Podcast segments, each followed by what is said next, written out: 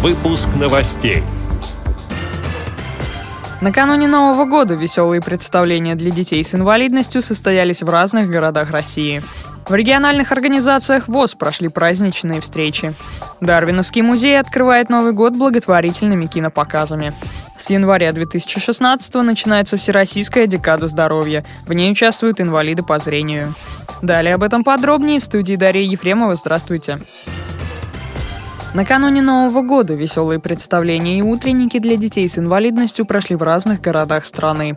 Так, в Тамбове праздник впервые провела специальная библиотека для слепых имени Островского. На новогодний огонек собрались ребята с нарушениями зрения и их обычные сверстники. Они учились искусству оригами, а также лепили из глины, плели из бисера. Дети стали актерами мини-спектакля, подготовленного сотрудниками Краеведческого музея.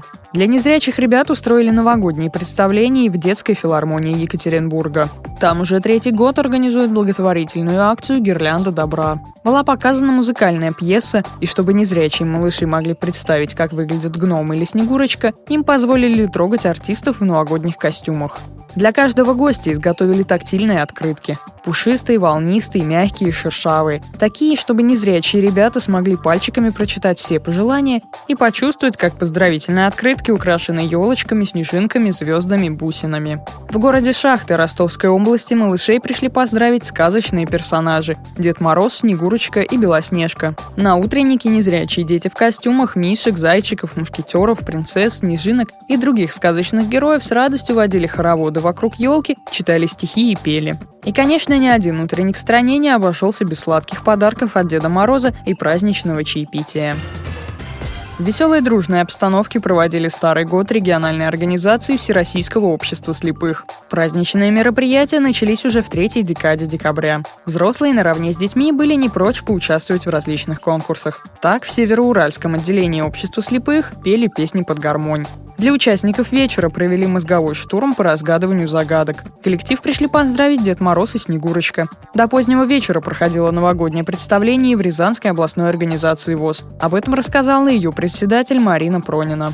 28 декабря в клубе предприятия «Промпласткомплект» у нас прошло две елки. Это первая елка была для детей с вручением подарков, хоровод были, конкурсы на лучший костюм. И уже вечером прошла елка для членов ВОЗ наш театр для слепых, у нас есть такой кружок театральный, они подготовили театрализованные представления. Были бабы-ешки, были цыгане, был Дед Мороз Снегурочка, была обезьянка. Это тоже прошли конкурсы, всем лучшим вручались подарки. Были также конкурсы за костюмы, ну и также пели, танцевали. В общем, прошло все очень весело, то есть разошлись уже поздно-поздно вечером. Дарвиновский музей открывает Новый год благотворительными кинопоказами. Они будут проходить по четвергам. Все фильмы сопровождаются тифлокомментарием и субтитрами. На специальные сеансы может прийти каждый. Создатели картин позаботились, чтобы кино комфортно было смотреть людям с инвалидностью и без. Это совместный проект Дарвиновского музея и благотворительного фонда помощи слепым людям «Живые сердца», сообщает газета «Наш теплый стан».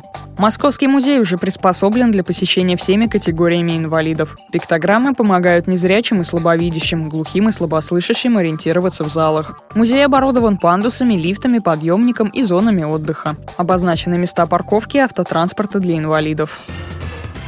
Наступающий 2016 год обещает быть и спортивным. Заняться бегом, встать на лыжи или коньки жителям нашей страны предлагают уже с 1 января в период Всероссийской декады здоровья. Для посещения будут открыты стадионы, физкультурно-спортивные комплексы, ледовые дворцы, бассейны и другие спортивные сооружения. В это время пройдут различные фестивали, новогодние и рождественские турниры, дни здоровья и мастер-классы по разным видам спорта. Мероприятия организованы для повышения внимания к пропаганде здорового образа жизни среди населения, в том числе и среди инвалидов, а также приобщения людей к активному отдыху, рационального использования россиянами выходных и праздничных дней.